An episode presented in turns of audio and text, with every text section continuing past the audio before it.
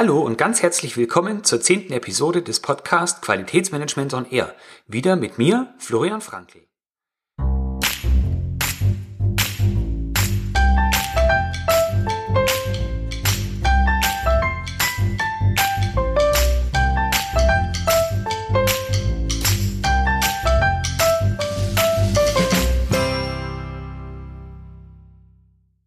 In der heutigen Episode geht es um das Normenkapitel der ISO 9001 Nummer 5, nämlich dem Thema Führung.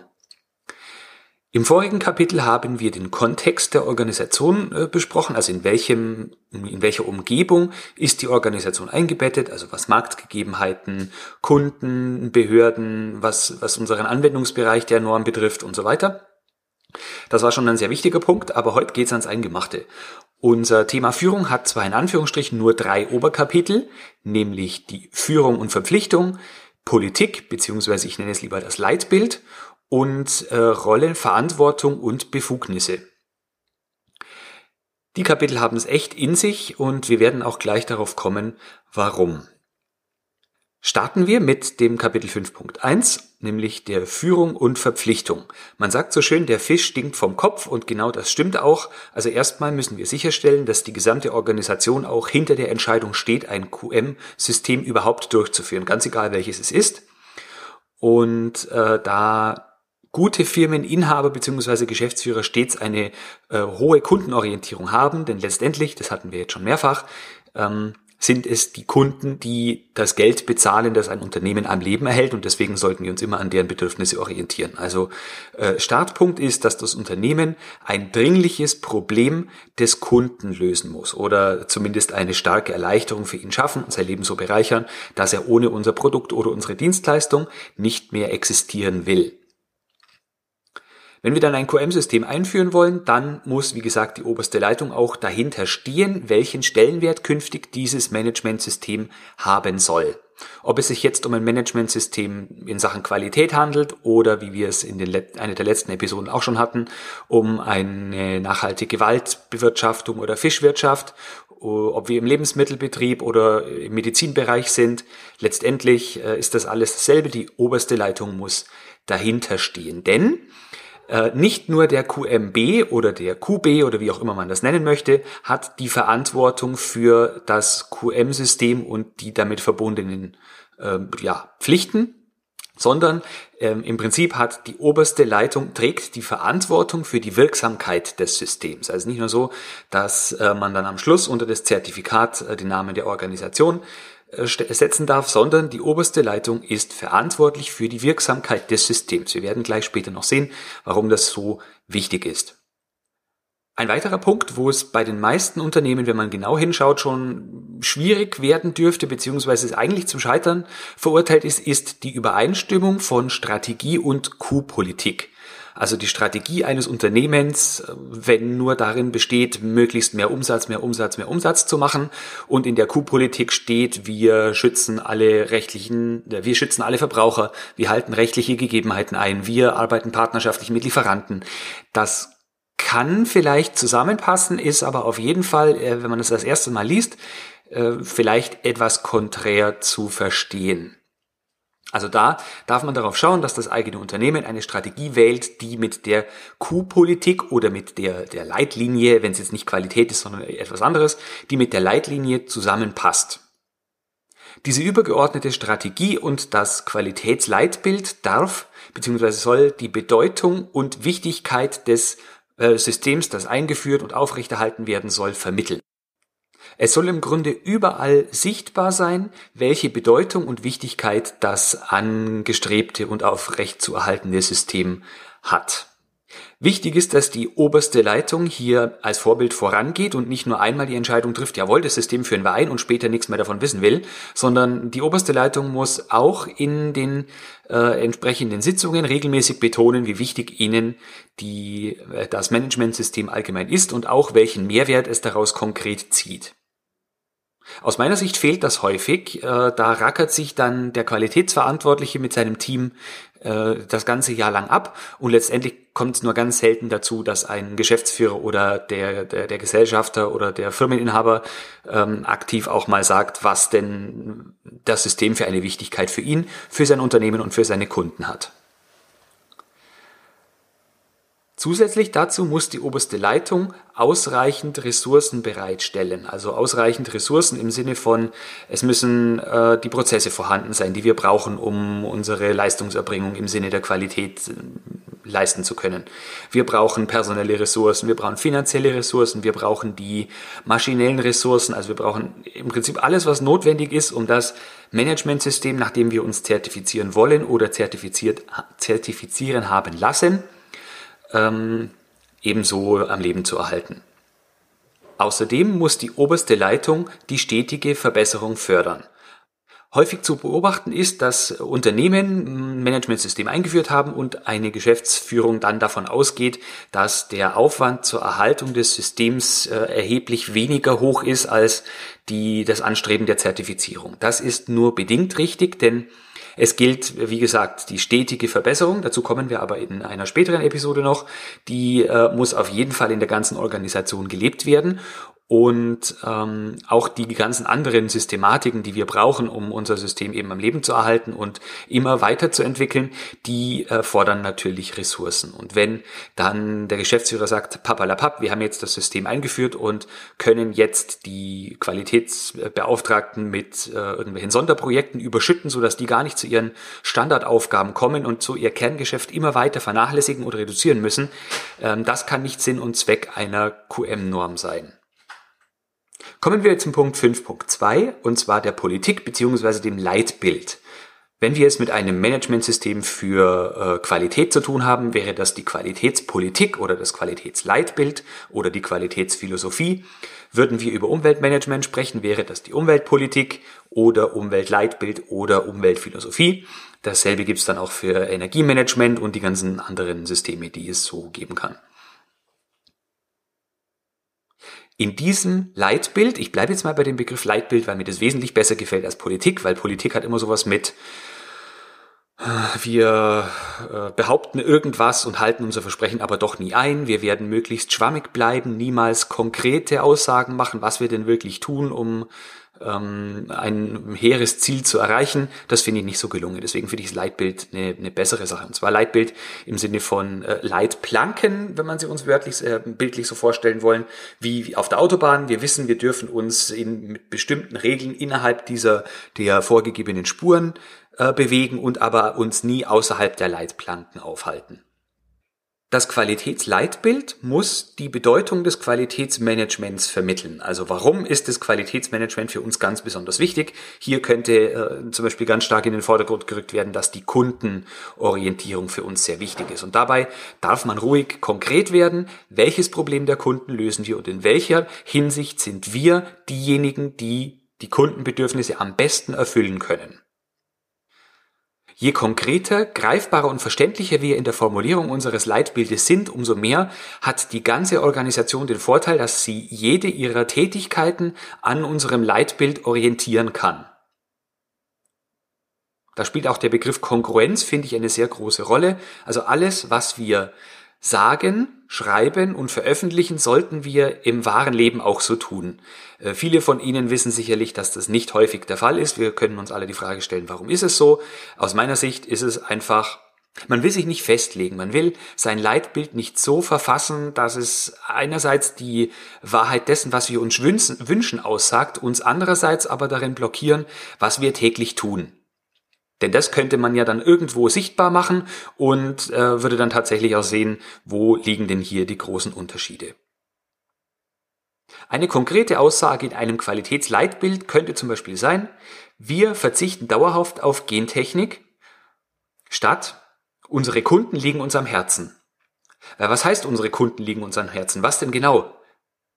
Als Unternehmen wollen wir natürlich nur das Beste unserer Kunden, nämlich ihr Geld. Aber was bedeutet es genau? Was haben die Kunden davon, wenn wir unseren Job richtig machen? Das sind Dinge, die dürfen hier herausgearbeitet werden. Ein weiterer Punkt, der das Leitbild enthalten muss, ist die Verdeutlichung der Verantwortung der Führung. Also was ist die Verantwortung der Führung? Äh, Führung committet sich zum QM-System, sie stellt die erforderlichen Ressourcen zur Verfügung und zwar im finanziellen, im personellen, im maschinellen Sinne. Auch hier darf man gerne konkret werden, was das genau bedeutet, denn auch hier ist häufig zu sehen, ähm, es stehen da so halbgare und schwammige Aussagen in den äh, Qualitätsleitbildern. Tatsächlich wird aber jeden Tag das Budget fürs Qualitätsmanagement äh, jedes Jahr wird heruntergefahren. Und da passt irgendwo auch was nicht so richtig zusammen aus meiner Sicht. Ein Qualitätsleitbild muss keineswegs so ein langweiliges Stück Papier sein in einer, auf einer A4-Seite oder zwei A4-Seiten. Das darf auch interaktiv sein. Ich habe schon Unternehmen gesehen, bei denen waren das Videos oder PowerPoint-Präsentationen. Wichtig ist einfach, dass alle Mitarbeiter und alle interessierten Parteien, weil sowas darf man auch nach außen veröffentlichen und sich durchaus auch selber einem gewissen Druck aussetzen, ähm, dürfen das dann konsumieren und auch verstehen. Je, wie gesagt, konkreter, greifbarer, verständlicher und klarer wir werden und auch je kreativer wir werden, umso eher kann man sich mit unserem Leitbild, äh, kann man an unser Leitbild ankoppeln und wir erreichen dann auch das, was wir wollen, ohne regelmäßig unseren Mitarbeitern äh, in den sprichwörtlichen Hintern treten zu müssen. Ein Punkt, der mir dann auch ganz besonders wichtig ist, äh, in manchen Unternehmen gibt es Unterschiede zwischen einer Qualitätspolitik, äh, einem Leitbild, einer Präambel kann man auch sagen, ähm, einer Vision und einer Philosophie. Wenn wir hier Unterschiede machen, dann müssen wir darauf achten, dass die inhaltlich aber in sich kongruent sind. Also wenn wir an einem Punkt behaupten, wir sind der Kostenführer, andererseits aber behaupten, wir heben die äh, Qualität in ganz neue Sphären, dann würde ich als erstes mal als Externer die Frage stellen, wie passt das denn zusammen? Wie schaffe ich es, den günstigsten Preis und die beste Qualität vielleicht auch noch in der kürzesten Zeit zu liefern? Ja, wäre ich vorsichtig und werde ich auch immer hellhörig, wenn ich sowas sehe. Kommen wir zum dritten Unterkapitel. Unterkapitel 5.3 ist, äh, beschäftigt sich mit Rollen, Verantwortung und Befugnisse. Das hier ist auch ein sehr wichtiger Punkt, der ab und zu mal vernachlässigt wird. Einerseits behaupten alle, ja, meine Mitarbeiter, die wissen schon, was sie so jeden Tag zu tun haben. Das mag stimmen, man trifft trotzdem noch auf Unternehmen, die keine ordentlichen Funktionsbeschreibungen oder Stellenbeschreibungen haben. Oder man kann auch Arbeitsplatzbeschreibungen vielleicht dazu sagen, je nachdem, in welcher Hierarchiestufe sich die einzelnen Mitarbeiter aufhalten. Also jeder Mitarbeiter, egal wie klein oder wie groß seine Aufgabe ist, darf wissen, für welche Dinge äh, er oder sie verantwortlich ist, welche Befugnisse er oder sie hat und das darf äh, äh, nicht nur jeder wissen, sondern das darf auch übergreifend bekannt und benannt sein. Also ähm, wenn ich jetzt beispielsweise mir überlege, wie oft ein Hype daraus gemacht wird, dass eine Funktionsbeschreibung für einen ja, Mitarbeiter in der QS auf jeden Fall kein anderer Mensch lesen darf, äh, frage ich mich warum. Warum sollte nicht ein Einkäufer wissen, wofür ein QSler tatsächlich verantwortlich ist? Wovor scheuen wir uns, wenn wir das Ganze transparent machen? Wichtig ist auch, dass die Mitarbeiter Verständnis für das haben, was sie denn tun sollen. Also wenn in solchen Funktionsbeschreibungen, ich bleibe mal bei diesem einen Begriff, äh, wenn ein Mitarbeiter mit den Formulierungen, die da drin stehen, die manchmal etwas HR geprägt sind, nichts anfangen kann, äh, ja, wie soll er oder sie denn dann die Arbeit genauso machen, wie es da drin steht? Also diese Beschreibungen sind zum einen wichtig, dass alle wissen, was sie zu tun haben und zum anderen aber später auch wichtig, um beurteilen zu können, ob ein Mitarbeiter denn die geforderte Leistung erbringt. Denn hm, nicht im Arbeitsvertrag steht relativ wenig drin, was genau wir tun. Da steht meinetwegen drin, äh, bin eingestellt als Qualitätsbeauftragter, bin eingestellt als Qualitätsmanager oder als QS-Mitarbeiterin. Äh, aber was konkret bedeutet das? Bedeutet das äh, nur Reportings? Bedeutet das Laboranalysen? Welche Verantwortungen bedeutet das? Habe ich Budgetverantwortung oder solche Dinge? Und anhand dieser Beschreibungen sollten wir dann später auch unsere Mitarbeiter beurteilen können. Und das ist eine ganz, ganz große Führungsaufgabe. Es darf aus meiner Sicht nicht sein, dass ein Chef einem Mitarbeiter sagt, komm, zimmer doch mal deine eigene Funktionsbeschreibung, schreib mal, was du den ganzen Tag da so machst. Äh, das Ganze wird von beiden Parteien und der Personalabteilung unterschrieben, fürs Audit abgeheftet und kein Mensch guckt da mehr drauf. Das ist nicht Ziel äh, Sinn und Zweck der Sache und das bringt eigentlich keinen was. Äh, das sind dann auch meistens die Dinge, die man vor den Audits dann gar nicht mehr anschaut, wo man vergisst, dass ein Mitarbeiter schon ganz andere Aufgaben mittlerweile erledigt.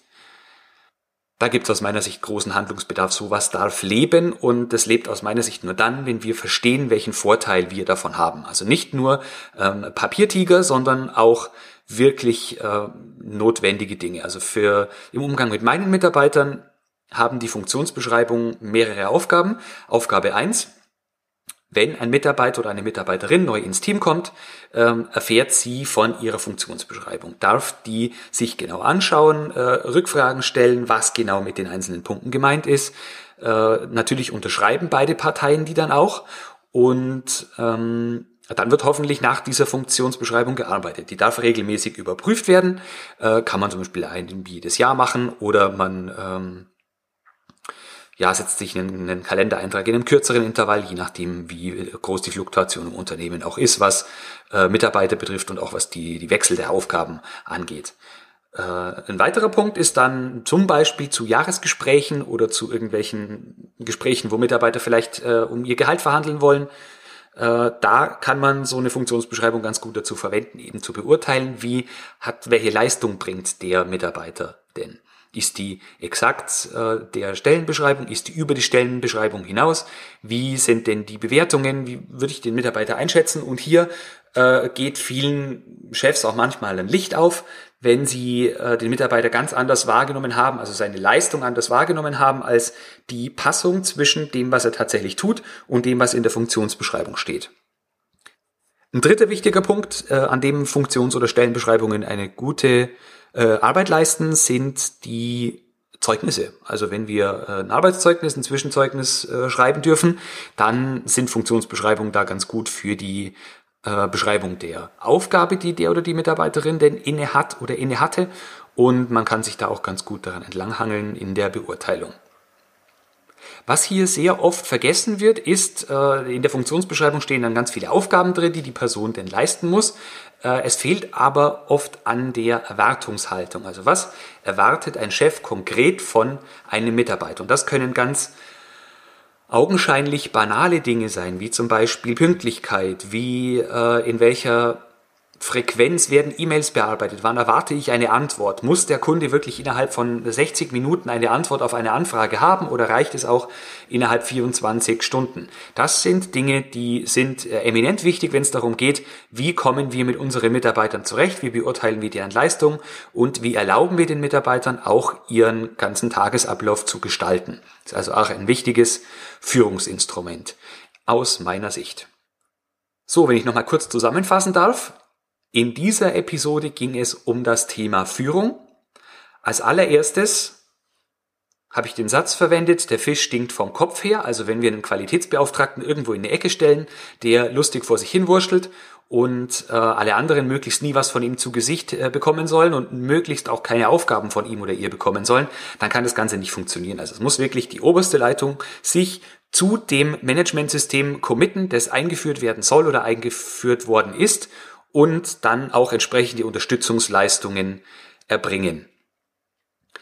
Die Unterstützungsleistung äh, besteht darin, dass äh, wir die Relevanz für das Qualitätsmanagement klar machen, dass die äh, Verantwortung für die Wirksamkeit des Qualitätsmanagements von der Führung übernommen wird, also nicht nur von einem, meinetwegen, wenn es auch ein Qualitätsleiter ist, wenn es den am Standort gibt, oder vielleicht auch ein zentraler Qualitätsleiter. Qualität geht die ganze Führungsriege an, denn Qualität geht ja auch wirklich durch jede äh, Abteilung der Organisation und durch jeden Prozess hindurch. Dann vermittelt die Führung die Bedeutung des Qualitätsmanagementsystems an sich, stellt ausreichend Ressourcen bereit, fördert die stetige Verbesserung. Ein ganz wichtiges Instrument ist das Qualitätsleitbild. Dazu habe ich mal einen äh, Blogartikel geschrieben, den verlinke ich auch in den Show Notes. Und äh, ich finde, das ist ein ganz, ganz wichtiger Punkt, an dem wir viel, viel zu wenig tun, äh, weil oft wird erwartet, dass ein äh, Qualitätsmanager ein Qualitätsleitbild zimmert, damit der, dem Auditor Genüge getan wird. Man hängt das an möglichst vielen Stellen im Betrieb auf. Äh, aber was genau das dann konkret bedeutet, weiß kein Mensch und bewirken tut es ohnehin in der Organisation meist überhaupt gar nichts. Im Gegenteil, man ärgert sich noch darüber, dass nicht die aktuellste Unterschrift unten drauf ist. Ähm, ja, also ein bisschen stiefmütterlich behandeltes Thema, wie ich finde. Und das dritte Unterkapitel sind Rollen, Verantwortungen und Befugnisse. Also alle Mitarbeiter, die äh, in unserer Organisation tätig sind, in Klammern, die Qualitätsbezug haben. Aus meiner Sicht haben das aber alle. Von der Putzfrau bis hin zum Geschäftsführer, Klammer zu, dürfen wissen, wofür sie verantwortlich sind und was ihr Beitrag zum Gelingen des, der, der, des Qualitätsleitbildes sind. Das hat auch den Vorteil, dass alle Mitarbeiter wirklich konkret sagen können, ich leiste meinen Beitrag zur Qualität. Denn jeder leistet irgendwo einen qualitativen Beitrag. Man muss sich nur manchmal die Mühe machen und das Ganze herausfinden. Da kann ich eine kleine Anekdote aus einem äh, früheren Urlaub von mir erzählen. Ich bin mal ein, äh, zwei Wochen in Schweden gewesen, und zwar eine Autotour und war ähm, begeistert davon, wie die Schweden ihre Arbeit auffassen. Also selbst jemand, der in Anführungsstrichen nur die Straße kehrt jeden Tag und für saubere Straßen sorgt, kennt seinen Beitrag für die Qualität im Ort, für die Sauberkeit und für die Ordentlichkeit und ähm, füllt auch entsprechend die Aufgabe, die er machen soll, wirklich so aus. Und das fand ich sehr, sehr faszinierend.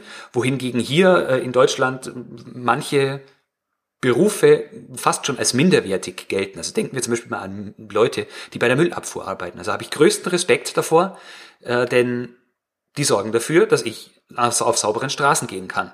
Die sorgen dafür, dass nicht wie im Mittelalter irgendwo äh, Unrat und Abfall irgendwo in den Gräben liegt und äh, anfängt zu stinken und Seuchen verursacht, sondern dass ich wirklich meinen Abfall zur Tonne bringe und diese regelmäßig geleert wird. Und ich finde, man darf auch zur Kenntnis nehmen, anerkennen und wertschätzen, was jeder Einzelne in unserer Organisation für die Qualität des Endproduktes und der Prozesse zwischendrin leistet.